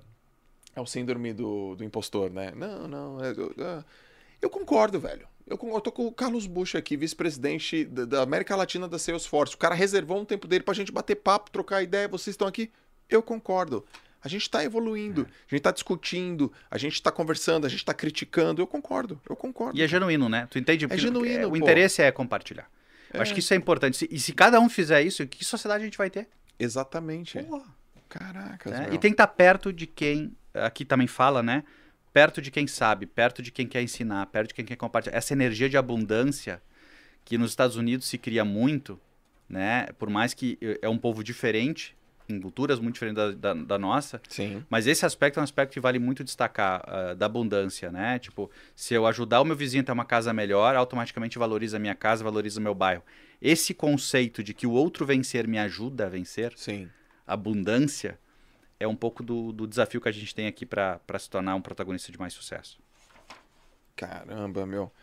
Eu descobri aqui, é uma agência que faz isso, chamada Pater.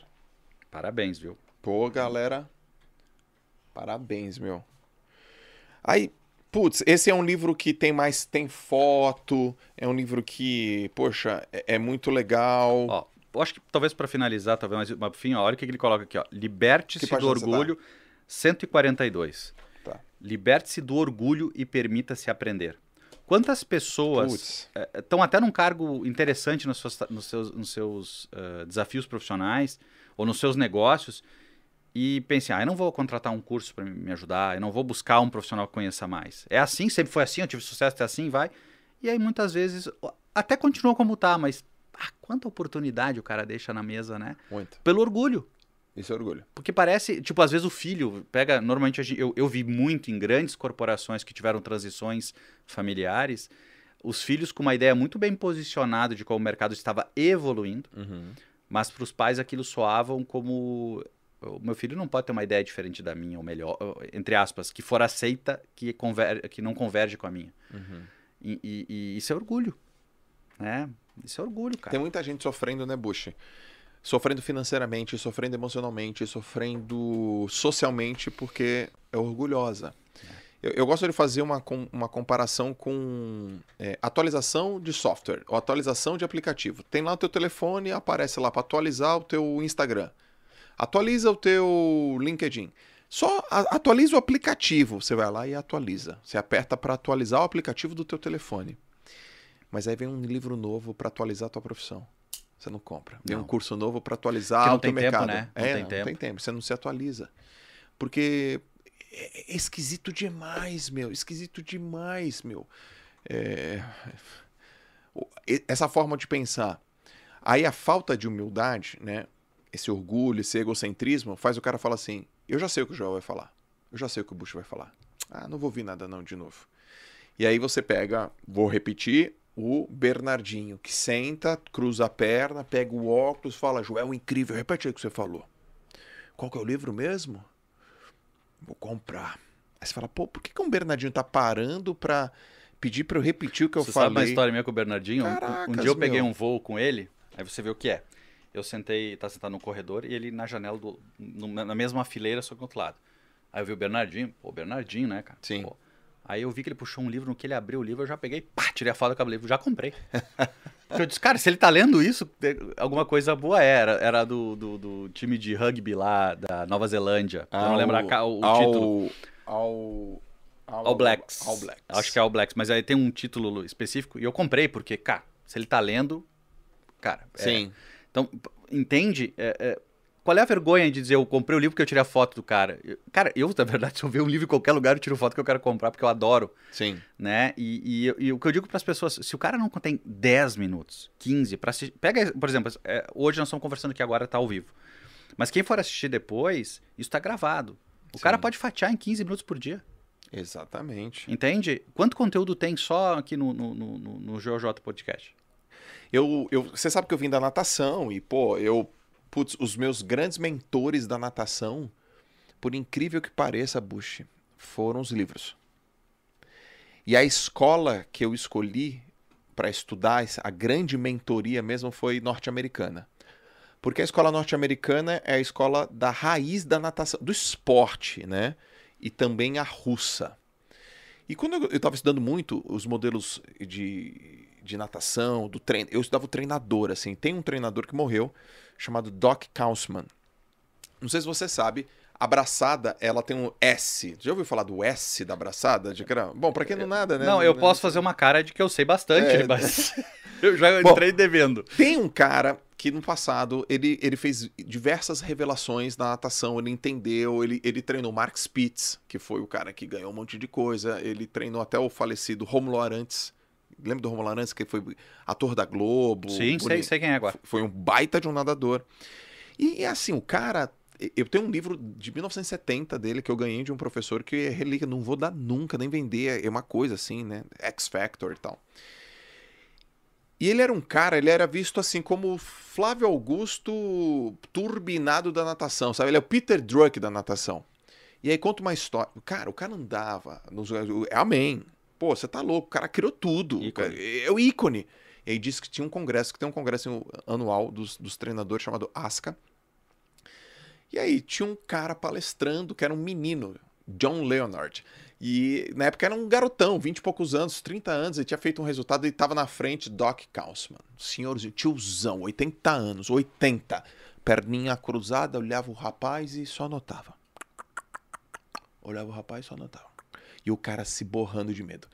Porra, o cara tá anotando, me criticando, e os cambal, cara, o que que o Doc é, Doc? O que que o Doc tá pensando? O que que o Doc tá pensando? O que que o Doc tá pensando? Daqui a pouco, ah, bate palma e o Doc levanta a mão. É, John Leonard, é, quando você disse aquilo, o que, que você quis dizer exatamente com esse negócio? Aí ele falou, aí ele. Muito obrigado. Muito obrigado. Você me ensinou muito hoje, meu menino. Incrível. Você me ensinou demais. Parabéns. Aí o cara no palco fala assim: Cara, se o Doc Kausman levanta a mão e faz uma cara. pergunta e assume que aprendeu, quem sou eu? Então o que, que a gente percebe? As pessoas. Por, por que eu tô dizendo isso? Parece que à medida que a gente, que, as- que a gente vê as pessoas que vão ficando cada vez mais prósperas, existe uma correlação e uma tendência delas manterem a humildade. E as pessoas que são orgulhosas e que não avançam, elas são egocêntricas. E essa passagem que você falou tá aqui, ó. A sequência é essa: a inteligência tem que ser maior que a humildade, a humildade tem que ser maior que a capacidade da gente aprender. No teu mercado, Bush, você conversa com os caras cabeçudo, né? Você percebe isso também? Sim. Quanto mais alto nível, mais humilde é. Olha isso. Tu- As pessoas tipo assim, confundem- padrão, padrão. Padrão, padrão, padrão.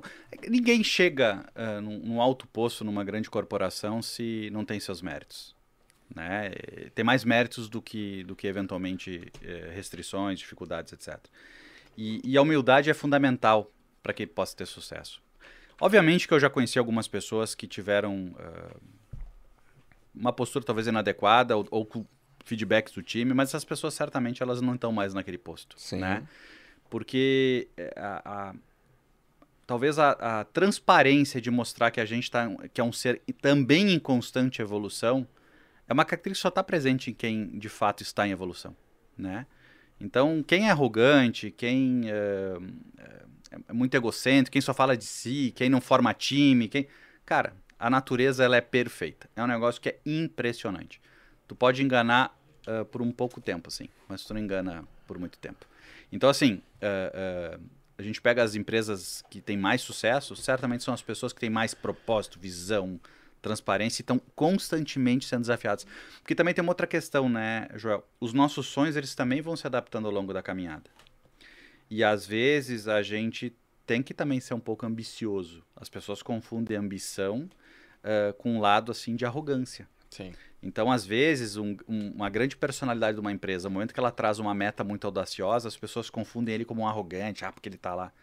É papel dele fazer isso. Uhum. Porque ele também está em evolução. Sim. Então, se ele não trouxer algo que é um desafio para todos, ah, ah, não faz sentido ele estar naquele lugar. Então, isso também é importante. As pessoas confundem, porque normalmente o cara está abaixo, o cara diz assim, ah, o cara falou. É importante para a caminhada isso. Sim.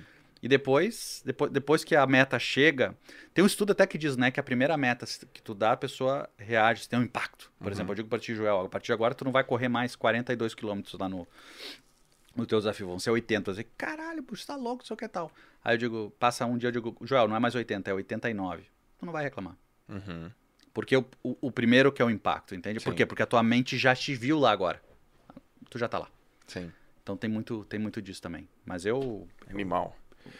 Cara, animal. Bush, só tem mais um aí. Vamos só dar uma pincelada. Cadê o 3? Tá aqui, Ah, o 3 tá aqui. tá aqui. Eu tenho no iPad qualquer coisa. Antes, Para o segundo presente pra galera, o que que é? Tem negócio aí, galera. Aguenta aí. negócio de stage, vai entrar aula de. Só aula amanhã? Ah, lá no stage amanhã. Ó, amanhã. Qual que é o nome mesmo da minha aula? Na verdade, não é aula, não. É um curso, meu. Curso completo. Lá na stage amanhã vai entrar meu curso Como Tirar Seus Projetos do Papel. Isso.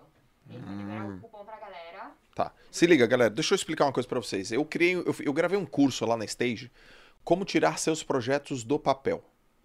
Por quê? Porque muitas pessoas têm muitas ideias, poucas conseguem organizar as ideias e pouquíssimas tiram do papel e realmente executa essa ideia.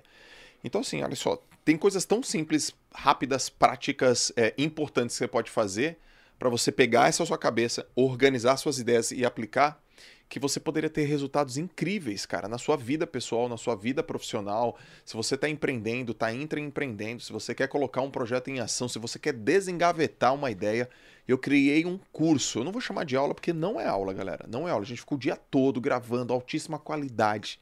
Tá? A gente, pô, eu escrevo, tem exercício, tem um monte de coisa que eu passo, várias aulas. Então ela sai amanhã. Então são várias aulas que compõem um curso. E ao final desse curso, eu garanto pra você, porque fui eu que dei e eu que tô falando. eu garanto pra você que você vai conseguir tirar um projeto realmente do papel e aplicar e ter muito valor, cara. Valor pra você, valor pra sua vida, valor para sua profissão, valor pro seu futuro. Então quero te convidar pra você estar lá amanhã. Pra quem é assinante do Stage amanhã, sai esse curso no Stage. Se você ainda não é um aluno do Stage, tem um segundo presente pra você. Você pode se tornar aluno do Stage agora e eu ainda vou te dar um cupom de desconto. Qual que é o nome do meu cupom de desconto? O QR Code tá na tela. Na descrição está com o link já aplicado com o cupom Ok, qual que é o nome do cupom? é Joel, Joel 29 papel. Joel. 29 papel. Joel 29 papel. Não sei por que esse 29. Mas papel é de tirar as ideias do papel. Deve ter 29 aulas lá. Não, é 29,90 Ah, é R$29,90. Peguei. Ô, galera, é Joel 29 papel porque é R$29,90 no plano anual. no plano anual. Então vai lá, vai no QR Code e, e o quê? Válido até 31. Ah, não. Ah, não. Então é válido. Então até rápido, galera. É só até o dia 31. Dia 31 que dia é hoje? Hoje é quarta? 31 o quê? Sábado? Até domingo. Então até domingo. Até o dia 31 desse mês, ok? Como tirar seus projetos do papel. Além de um monte de curso que tem lá dentro, Pô, né, só um cara? pouquinho. Daqui a um mês deve estar saindo a minha aula lá, que já tá gravada. Ah, cara, é verdade. Qual é a tua aula também que vai sair Eu lá? falo sobre diferenciação e posicionamento no mercado para vender mais, vender com mais margem, diferenciar dos competidores. Olha aí. Já estão gravadas, 10 aulas também. Aulaça. Então, se eu sou você, se inscreve hoje, me, inscre- me inscreveria, tá certo? Me inscreveria hoje. Pegaria o cupom Joel 29 Papel. papel. Nossa, que cupom, hein, meu? É. Vai lá, a gente, a gente se vê, vai ser muito legal. Tem o meu curso, tem depois o curso do Bush também, para todos vocês. Beleza, galera? Vamos agora para o último livro. Bora agora para o último livro. Bora, bora, bora, bora, bora, bora. Geração de Valor 3. Tipo, cara, acabou a trilogia, ele manda, é só o começo. Flavião, demais, meu. Aí, Agora ele dedica para uma outra galera. Dessa vez eu vou dedicar o livro para uma outra galera. Ele fala o nome da galera aqui, grato pela confiança e comprometimento. Acho que acho que o Flávio entendeu que, putz, virou um projeto de vida isso aqui, compartilhar com a galera e tal. A galera, o, o livro vendido para cá. É. Olha a primeira foto. Olha a primeira foto. Uns cabeça de, de concha aqui, ó. Todo mundo cadeado e tem um cara na prisão que tá lendo. Só que o cara, ele coloca o desenho da prisão. Mas para quem entender, ele tá usando uma metáfora, ele tá usando uma alegoria. A, a prisão que ele tá falando aqui é uma prisão dentro da mente. Só que ele coloca o desenho de, de um prisioneiro mesmo, né? Que tem o carcereiro e tal, com cacetete, aquele negócio todo. Mas é a prisão dentro da própria mente. Tem gente que tem medo só de ler. Ah, tá bom. Ah, quanto vale conseguir antever um evento sem ser surpreendido? Aí, qu- 30 mil quilômetros, 40 dias. Putz, é um livro muito de visão aqui, hein, Bush? Muito. Muito de visão, cara. Ele tá falando muito de visão. Ó. O medo de ser vaiado esconde grandes talentos. Quem é maior. Olha isso aqui, ó. Quem é o maior empregador do Brasil? Governo, multinacionais, micro, isso. pequenas empresas. E viu o percentual de micro pequena empresa? Vamos ver aqui. Ah, bom, ele tá falando aqui, ó. São repo- 70%. 70%. 70%. Eu tinha anotado aqui. Isso em 2015, hein, cara? É. Porque agora. Para o pessoal entender que, na verdade, o que faz a nossa sociedade girar são as pessoas com iniciativa. Né? Sim. A gente tem exatamente uma imagem diferente disso, né? Que acha que, que é o sistema, que na verdade não é. São as, são as pessoas pioneiras, as pessoas que têm iniciativa e executam. Com certeza. Né? Com certeza. E aí, ah, bom, tá falando aqui muita, muita coisa sobre visão. Deixa eu pegar aqui uma bem maneira aqui, ó. Vamos ver a diferença de chefe e líder. O chefe ilumina ele mesmo, o líder ilumina os outros. De que adianta ter luz se você não ilumina, né? Aí, beleza, o muro ainda. Deixa eu pegar aqui uma bem, bem maneira. Cara, tem, tem uma, uma observação na página 96, não sei se está perto, que ele fala que você é escravo de tudo aquilo que não é capaz de abrir mão. Caracas, porrada, hein? É muito amplo essa colocação. Ela impacta bastante, cara. Onde que você tá na 96? 96, em cima do. É que aqui é meu, tô no iPad, a formatação não tá mesmo. Hum, é aqui no, no 96. Tem um parágrafo aí, sua família sempre vai querer a sua proteção, por isso raramente vai apoiar a sua iniciativa de empreender, já que está sempre associada a assumir riscos sem nenhuma garantia em troca. É aqui, ó, depois dessa imagem, ó, sucesso e derrotas. Ah, é, não tô achando. É, então talvez não tá na mesma página, mas enfim. Olha essa aqui que boa. Só, há somente duas possibilidades. Sou responsável por meus resultados, a responsabilidade é do sistema. Ou de alguém, quem quer que seja, menos minha. Só tem duas, duas, duas possibilidades. Ou você assume que é tua responsa, ou você é, direciona a responsabilidade para outra pessoa. O Caio, uma vez, estava a gente tá batendo papo, ele falou uma frase numa live legal. Ele falou assim: se você terceiriza suas decisões, né, ele falou assim: nunca terceirize suas decisões, porque você não pode terceirizar as consequências. Boa. Então, galera, continuar terceirizando decisão, tá com nada. E tem uma coisa, viu, gente? Eu, eu sou o tipo de pessoa que quando eu escuto uma frase, eu cito quem me disse. Porque eu poderia chegar e falar assim, viu, Bush? É. Nunca terceirize as suas decisões, porque você pode não terceirizar as suas consequências. Mas eu ouvi isso do, do Caio. E uma das coisas que, que, eu, que eu considero importante é a origem de onde eu pego a minha fonte de aprendizado, sabe? Eu aprendo não só com os livros, mas eu aprendo conversando com as pessoas, estando aqui com você. Já fiz várias anotações aqui que eu acho que, pô, eu posso falar um pouco mais desse assunto com outro viés e assim por diante. Eu quero saber o seguinte, Bush, como é que você, você, como é que é a tua relação com leitura, cara? Como é que é a tua, a tua rotina de leitura? A gente tá indo para, a gente vai fazer uma viagem, né? Você já escolheu o seu livro? Eu tô, eu tô no Mártire, cara.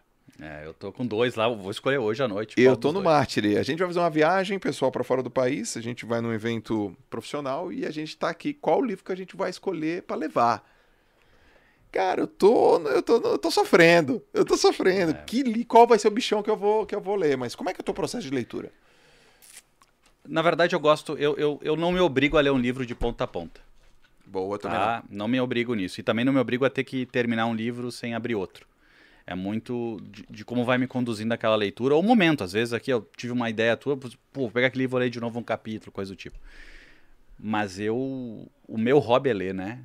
É, O meu hobby é captar conhecimento, eu vou melhorar. Tá. Às vezes eu busco outros meios, por exemplo, podcast. Tá. Né? Assisto todos, por exemplo, podcasts que tu passa, tal, porque eu sempre estou aprendendo. Sim. E o que eu faço da minha leitura é eu sublinho tudo e depois que eu termino eu passo para um bloco de anotação. Porque assim eu aprendo, Aham. Né? Obviamente a gente pode esquecer, como Deus colocou, e para mim é essa questão. E para mim a leitura tem, é qualquer momento que eu tenho 15 minutos, para mim eu posso ler. Eu posso ler, eu tenho normalmente, eu não gosto de livros digitais, eh, no sentido do iPad, Eu também não. mas o que que acontece? Eu uso os dois. Eu compro nem que duas vezes o livro, porque aí eu consigo ter esse acesso, né?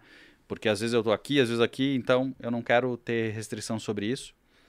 Mas ah, a leitura para mim, ela, ela, ela pensa assim, ó, o cara para escrever um livro é, é o ápice do conteúdo que ele está entregando.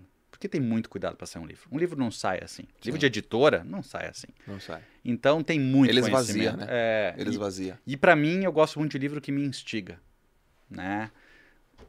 É- é- a sensação de abrir um livro como esses que a gente tá vendo aqui agora, esses três, e tu uma página, tu vê uma porrada dessas, é assim, é de fechar o livro e dizer, deu pra hoje, cara. É. Nem vou ler mais que... Eu sou assim também, cara.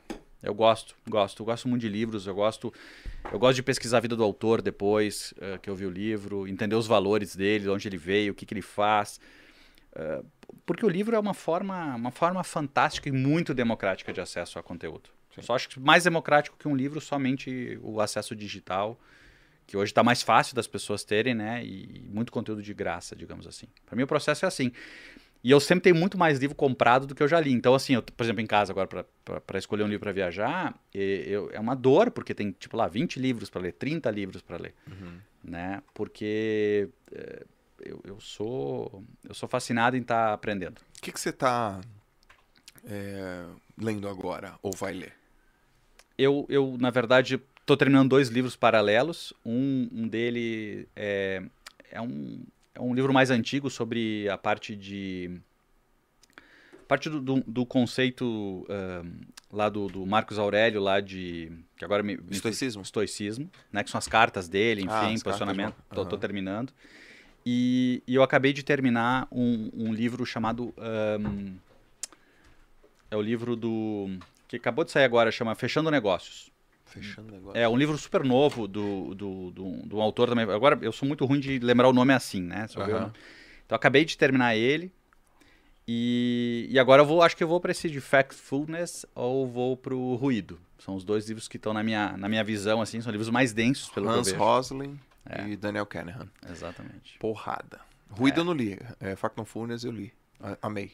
É. Então, então, esses dois, acho que vai ser o Factfulness, porque eu amei, gosto. amei, cara. Estatística, pe- é, pensamento, viés cognitivo pra caramba. E, e- Eu, eu li, acho que a terceira vez agora, semana retrasada, eu terminei de novo ah, Mentes Irracionais do Dan Arrieri, que Dan pra mim Ariely. também é, é fantástico. Caraca. Mas é só tiro, porrada e bomba. Ô, ô Bush, go- gostou do bate-papo? Adorei, cara, fantástico. Cara, me fala uma coisa assim que você. Pra gente ir pra, pros finalmente. Quanto tempo a gente ficou aqui, hein? Uma hora e. Uma hora e quinze. Uma hora e quinze, é mais ou menos isso aí. Bom, a gente incentiva muito que vocês comprem. Na verdade, vocês não precisam comprar, né? Vocês podem baixar o livro, que vocês estudem o livro, que vocês sigam aí o, o Flavião. Ah, e a galera que quer te seguir, como é que você tá nas redes sociais? Carlos Bush. Carlos Bush, o Bush é B-U-S-C-H. No Instagram tem um sublinhadinho no final e no YouTube é Carlos Bush. Carlos Bush. Galera, siga aí o Carlos Bush no Instagram, no YouTube, compartilha conteúdo todo dia lá. Manda uma mensagem. Faz o seguinte, galera. Inferniza ele no direct hoje. pra ele, porra, Vitor, viu o bate-papo com o Joel e tal. É, eu, eu, eu vi nos comentários ali, não, porque veio o Flávio Genérico, adorei, adorei. Os caras muito, muito, É. muito bom. Fala assim, aê, Bush, adorei o goleiro, tá? negócio todo. Fala uma coisa que você aprendeu com o Flávio aí, cara.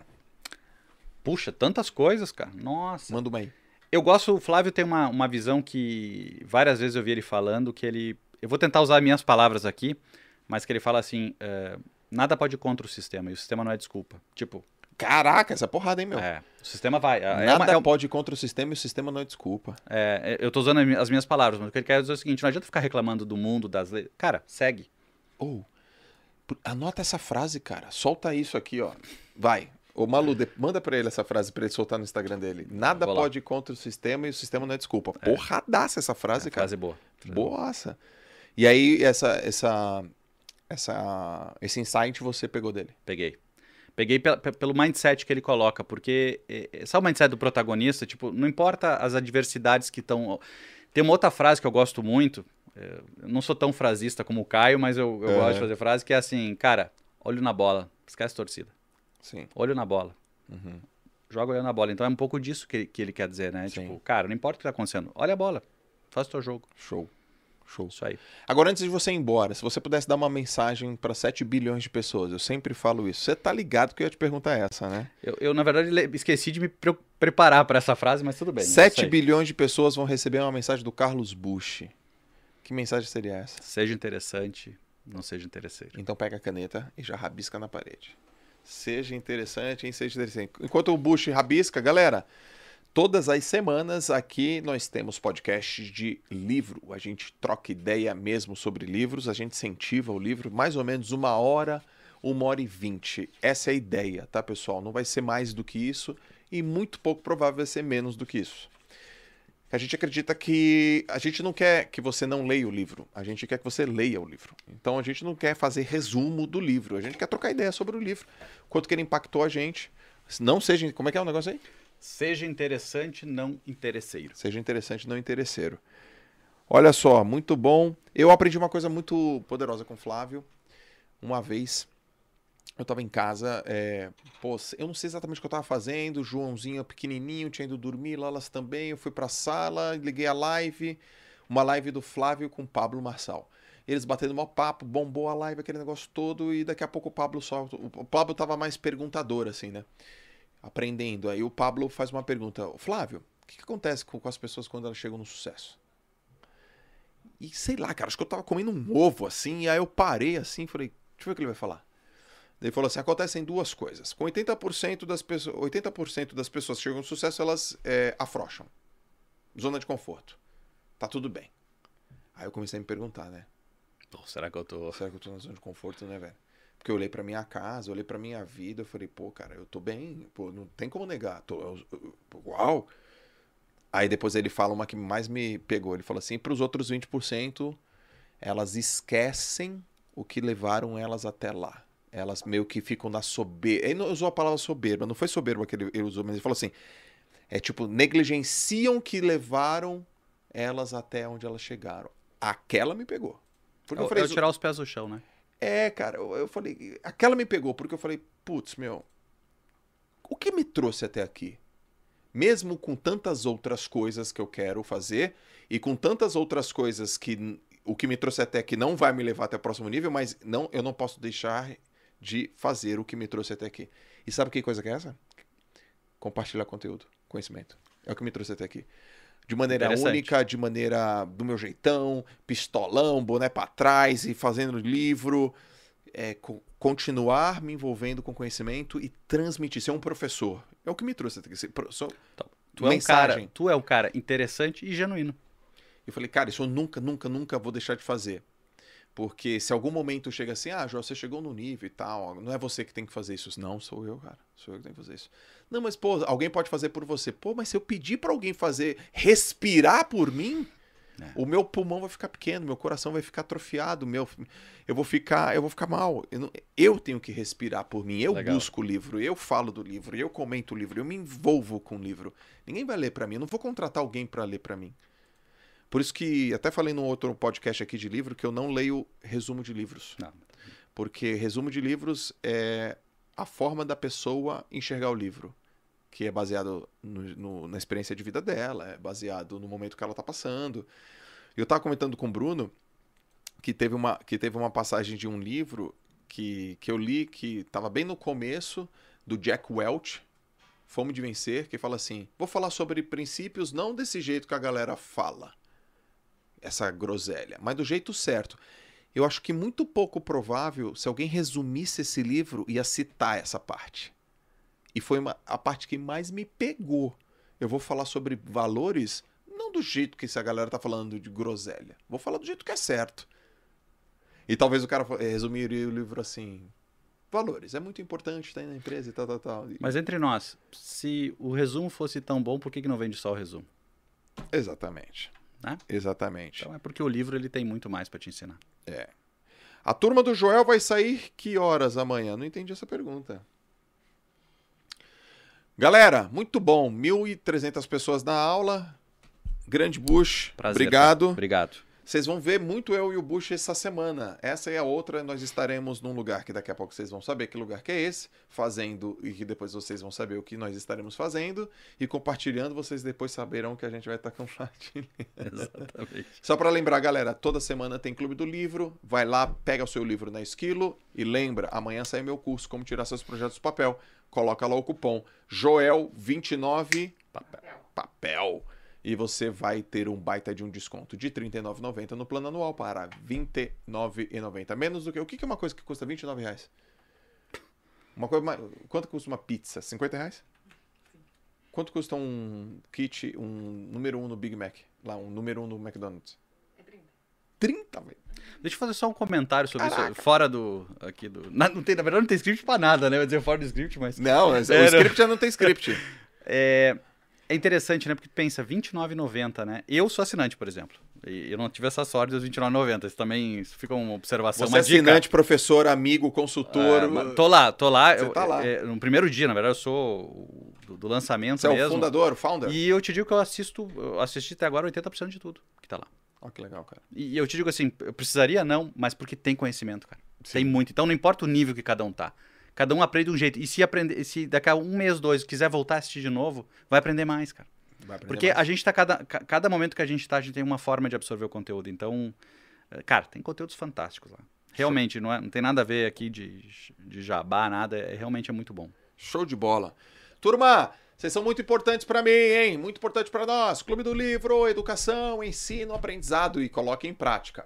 Beijo pra vocês. Valeu, Bush. Obrigado. Até o Valeu. próximo JJ Clube do Livro podcast. Valeu.